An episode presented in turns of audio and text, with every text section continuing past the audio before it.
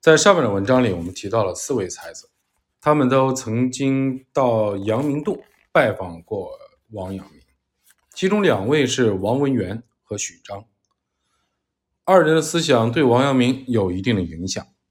明儒学案中的《姚江学案》记载了王文元和许章的事迹。此外，耿定向的《天台集》中先进遗风张礼祥、杨元先生全集中的《晋古录》第三，还特地对许章做过详细的介绍。王文元，字思瑜，也作思雨，号黄举子，绍兴山阴人。王文元成年后身体多病。故修行静坐、隐居之术。此外，王文元读书喜欢自己体会，不喜欢章句训诂。他曾对别人说：“诸子著说多不得经义。”众人听后都非常的惊讶。王文元和王阳明是莫逆之交，他对儒学经典的解释对王阳明有一定的影响。日本古文学派和古文词学派的儒学家一直批评。朱熹在对经典做注释时，杂糅了太多的佛教老庄的思想。但如果换个角度来看，这也不能不说是朱熹的独创。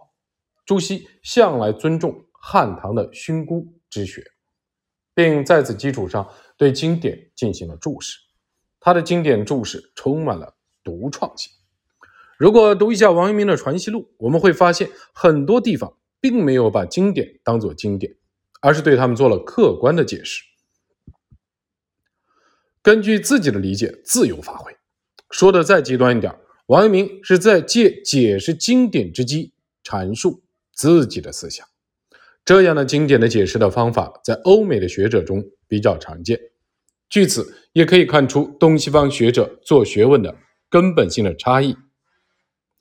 无论如何，王阳明对经典的解释方法深受了王文元的影响。但是在清代，这一解释的方法受到了清朝文人的激烈的批判。《明史·儒林传》对此评价说：“元夫明初诸儒，皆诸子门人之支流于一，师承有字，具或赤然。曹端、胡居仁、都建履、谨绳墨，尊儒先之正传，无敢改错。”学术之分，则自陈宪章、王守仁始。宗宪章者，曰江门之学，孤行独异，其传不远；宗守仁者，曰姚江之学，别立宗旨，先于诸子备齿，门徒遍天下，流传逾百年，其教大行，其必滋甚。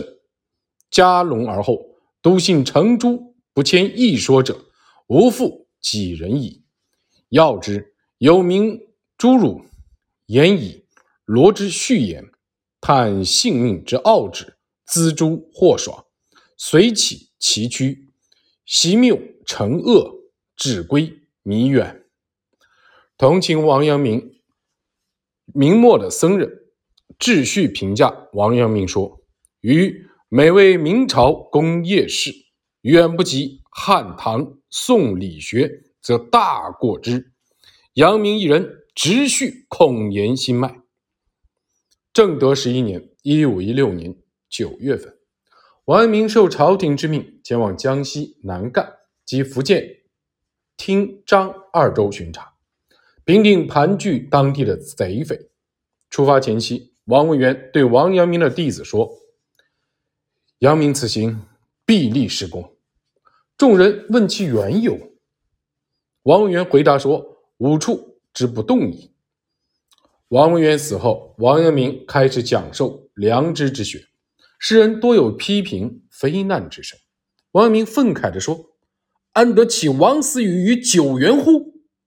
许章是王文渊的好友，王阳明在阳明洞养生的时候，他经常去拜访。许章字半圭，绍兴上虞人。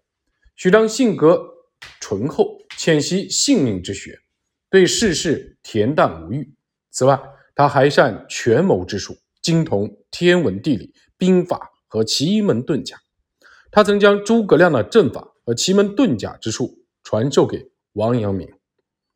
正德十四年（一五一九年），四十八岁的王阳明果断出兵，迅速平定了宁王陈豪之乱，并且生擒陈豪，立下大功。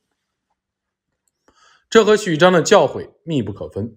后来，王阳明为了报答许章之恩，赠送给他一些钱财和布帛，被许章拒绝了。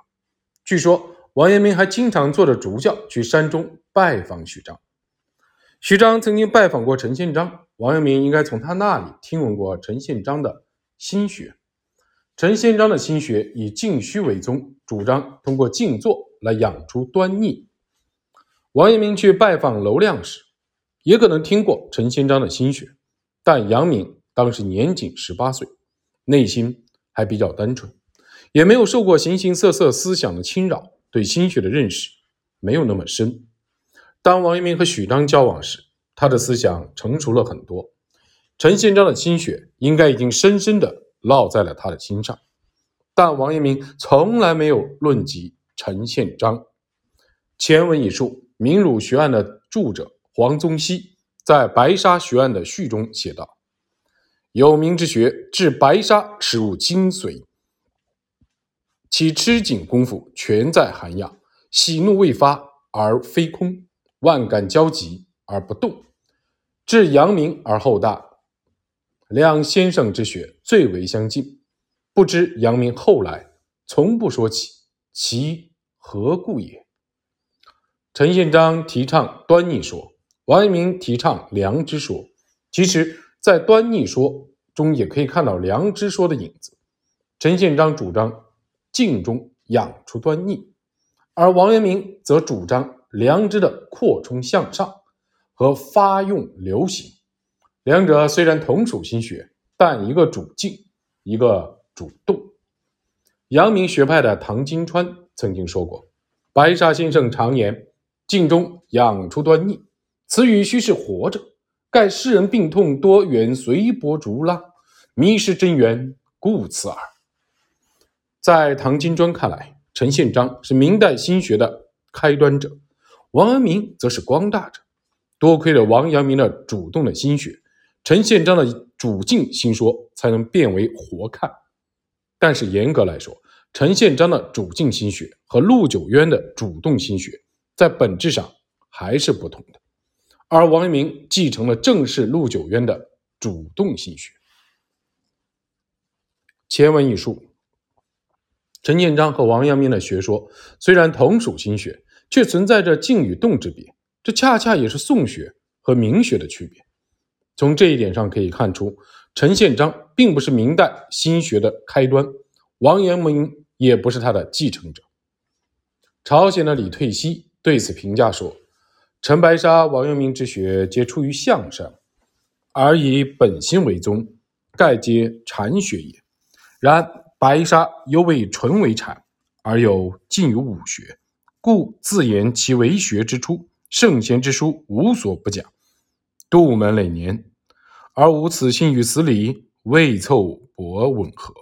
于是舍凡求曰：久静坐久之，然后。”见心体成露，日用应酬，随无所欲，体认物理，积诸圣训，各有头绪来历，是焕然自信云。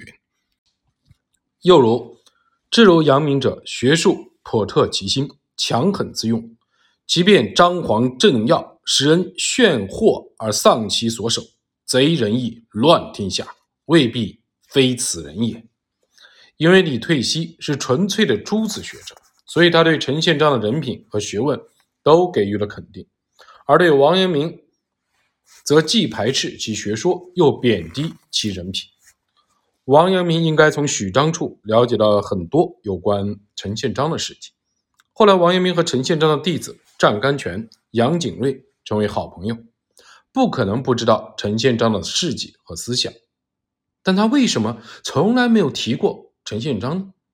这可能是王阳明对陈宪章的虚静存养之说不感兴趣有关。此外，还有可能跟王文渊、许章，尤其是许章的影响有关。据《明儒学案》中的《许章传》记载，许章潜心于性命之学，对陈宪章的虚静心学不感兴趣。不管怎么说，事实就是王阳明虽然从许章处了解到了陈宪章的虚静心学，但最终并没有被白沙学所吸引。许章还教给了王阳明权谋之术，使他接触到了儒学的性命之学和体认之学，为其最终转向儒学助了一臂之力。从佛教和道教中解脱出来，转而笃信儒学的王阳明，立志要成为一个对社会有用的人。他同时也意识到，要实现这一目标，要有强健的体魄。于是第二年，即弘治十六年（一五零三年），他来到了西子湖畔疗养身心。